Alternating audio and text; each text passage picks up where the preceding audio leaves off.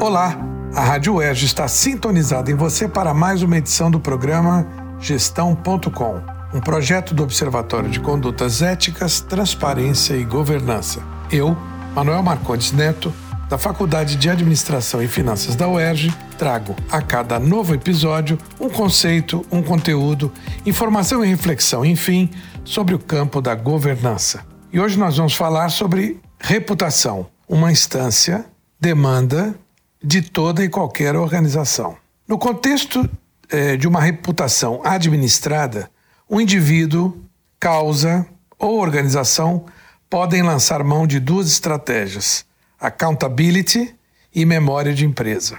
Accountability é um termo do idioma inglês que não ganhou uma tradução em português, assim como marketing surge no contexto da governança corporativa com os mandamentos da transparência e da responsabilidade de prestar satisfações públicas.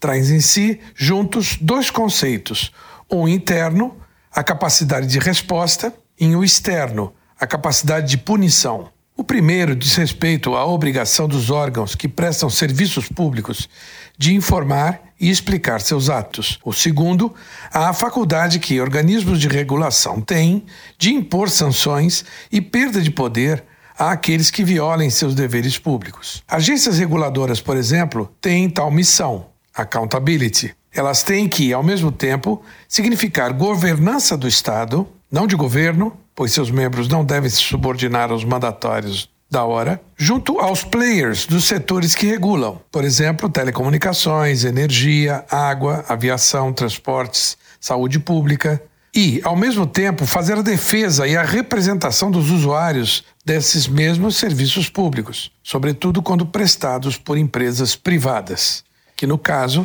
estão sob concessão do Estado. A outra estratégia dentro de reputação é a memória de empresa. Em tempos de um mundo globalizado, competitivo e muito dinâmico, a comunicação tem cada vez mais o papel de estabelecer e aprimorar relacionamentos, ampliar diálogos e atrair públicos de interesse. A comunicação corretamente planejada e executada torna uma organização mais transparente, característica imprescindível nos dias atuais, para os que buscam ter vida longa e conquistar vitórias nos concorridos mercados. Por meio da comunicação, é possível também conhecer e difundir a história da organização, ampliando a necessária transparência e aproximando-a de seus públicos.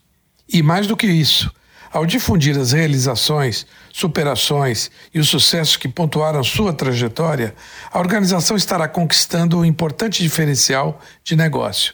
Sua história, carregada de valores, cultura e identidade, a faz única, ímpar a partir do resgate de fatos históricos relevantes, a organização amplia sua capacidade de informar os públicos e de transmitir-lhes mensagens de cunho emocional a fim de conquistá-los.